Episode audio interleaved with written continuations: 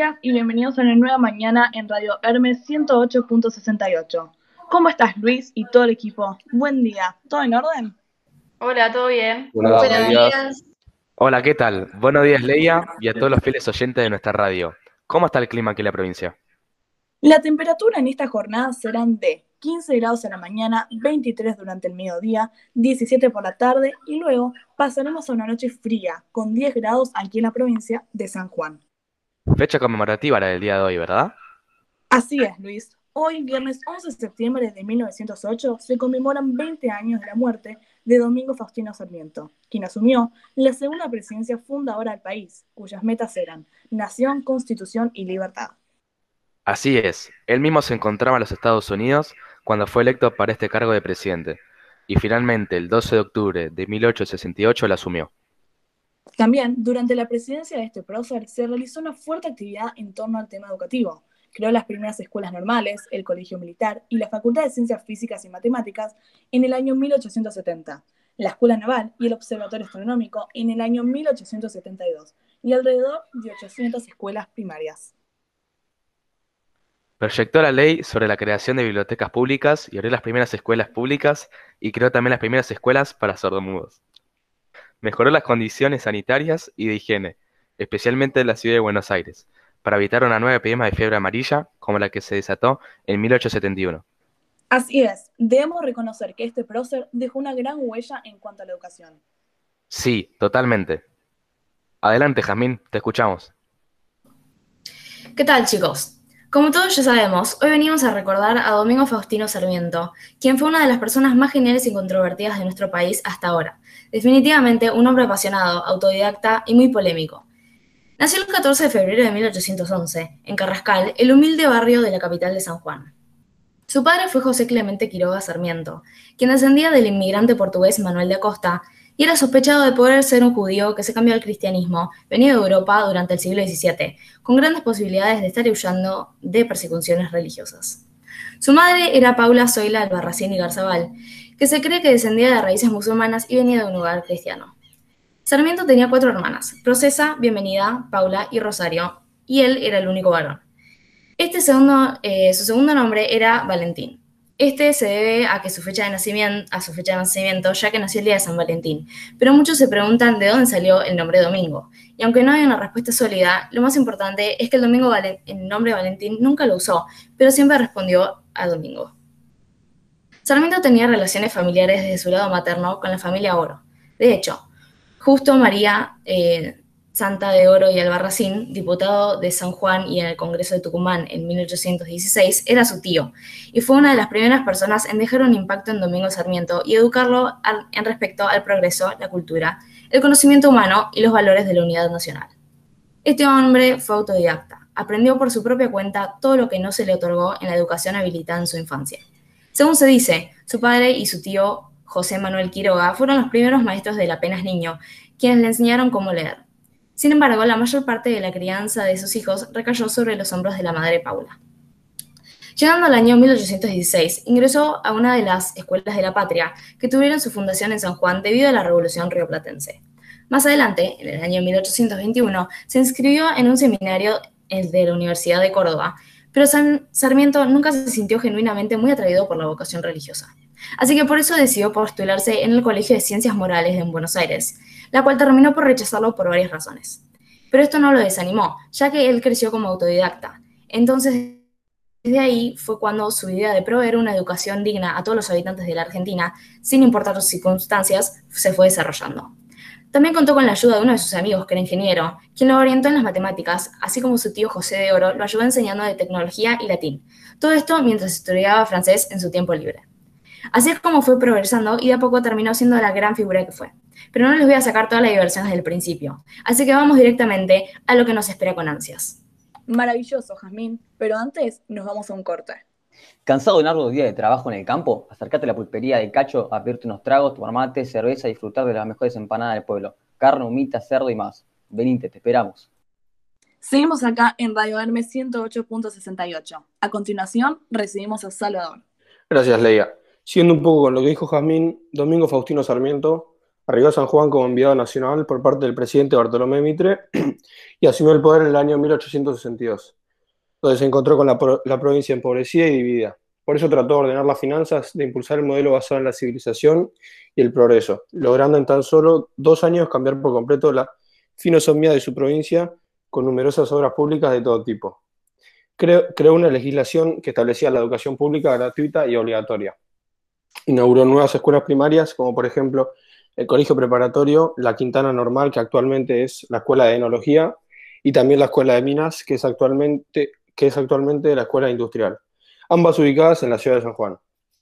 En cuanto a obras públicas, incorporó alumbrado y empedrado a público, apertura y ensanchamiento de calles forestación, confección de plano topográfico de la provincia de San Juan. Desde el punto de vista económico, fomentó de la explotación minera, Diputación de Minas, Compañía de Minas, leyes impositivas, patentes y sello de justicia, y en lo social, proyecto de colonización y desarrollo agrícola con los inmigrantes. En 1863, Sarmiento es acusado de ser el instigador del asesinato del caudillo Ángel Vicente Peñalosa, el más conocido como el Chacho, fuertes tensiones de su gobierno con el mismo del interior del gobierno nacional presidido por Bartolomé Mitre por el alcance del derecho de los gobernadores provinciales a declarar el estado del sitio. En 1864 renuncia como gobernador de San Juan y Mitre lo nombró ministro plenipotenciario ante Chile y Perú. Tanto en Chile como en el Congreso americano, reunido en Lima, ataca con vehemencia la agresión española a las Islas Chincha, situación que vuelve a incomodar al gobierno de Mitre y unos años después abandona el Congreso y se va a Estados Unidos.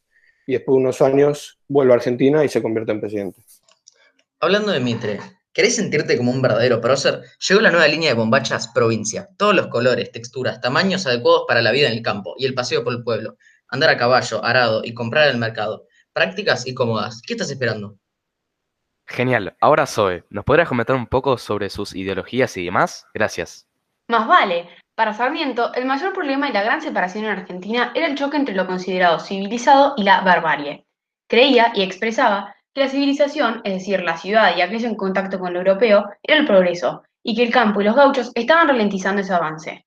Incluso transmite su mensaje a Mitre, en ese momento el presidente, aconsejando que, y acá cito, no trate de economizar sangre de gaucho. Este es un abono que es preciso ser útil al país. La sangre es lo único que tienen de seres humanos esos salvajes. Acá cierro la cita. Si sus pensamientos eran cortantes, buscaba mejorar las condiciones educativas, algo en lo que Argentina hacía agua. Pero antes de seguir con eso, es importante tener en cuenta que Sarmiento comenzó formando parte del ejército federal, habiendo sido reclutado en el año 1827. Pero, tras instancias de inconformidad y disputas con Manuel Quiroga, el gobernador de San Juan, decidió abandonar su causa y, en cambio, unirse al Partido Unitario, liderado por José María Paz.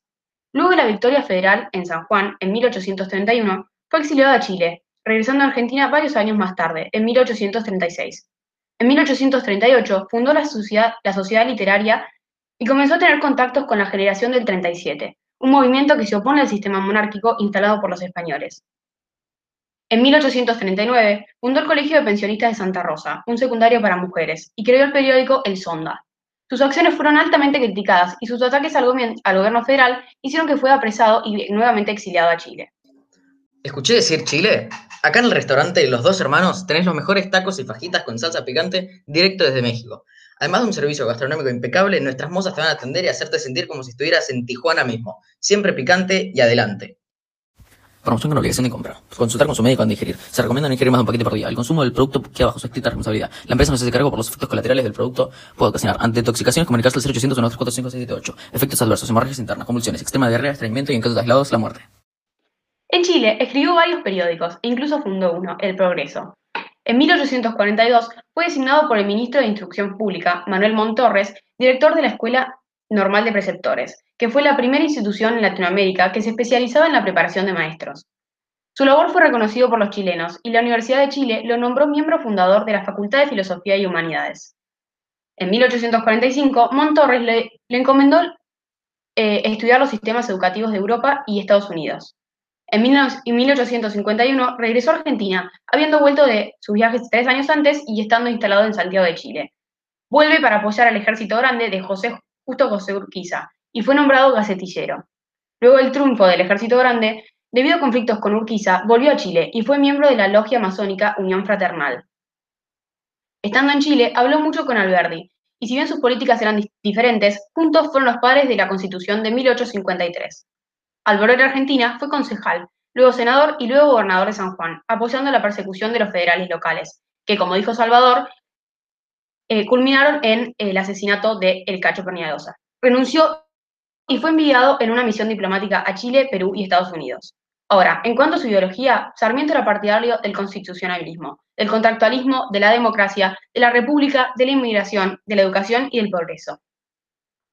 Ahora, para resumir, durante su gobierno se fundaron importantes instituciones y obras, como el Observatorio Astronómico de Córdoba, el Colegio Militar, la Escuela Naval, la Oficina Meteorológica, 800 escuelas primarias en todas las provincias, diarios como La Nación y La Prensa, em, se mejoró la, la exportación agrícola ganadera, se extendió la red ferroviaria y caminera, que pasó de 573 kilómetros en 1868 a tener 1.331 en 1874.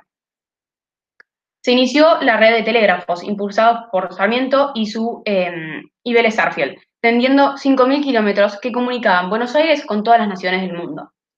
Se fundó el Zoológico y Jardín Botánico de Buenos Aires, se favoreció la ciudad de inmigrantes y en 1869 se realizó el primer censo nacional de la población.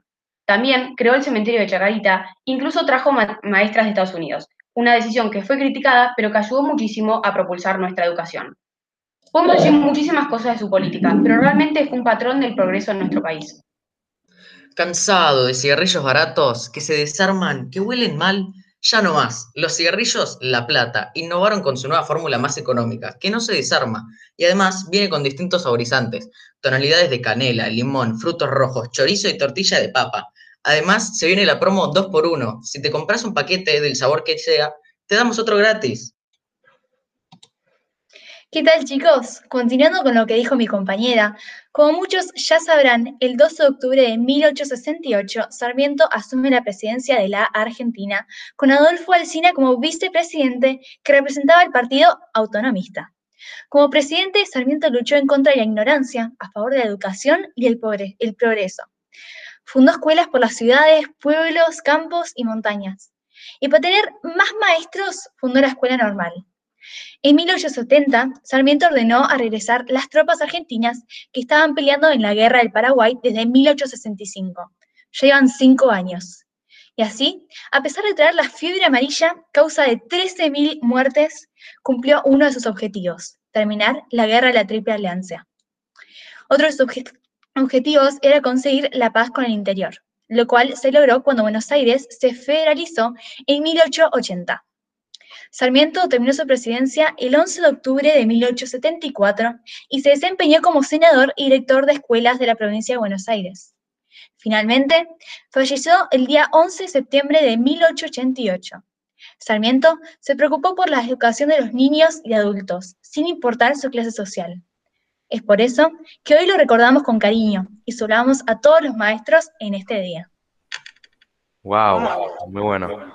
Realmente maravilloso todos estos nuevos conocimientos. Y es más, sabiendo que fue tan importante en términos de educación en nuestro país, no estaría mal pensar en hacer un día conmemorativo en la fecha de su muerte.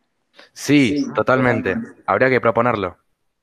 Entonces, damos por finalizado el programa de hoy. En breve los dejamos en manos de buena música. Los esperamos mañana, siete y media horas de la mañana, aquí en Radio Darme 108.68. Un saludo y hasta luego. Thank you.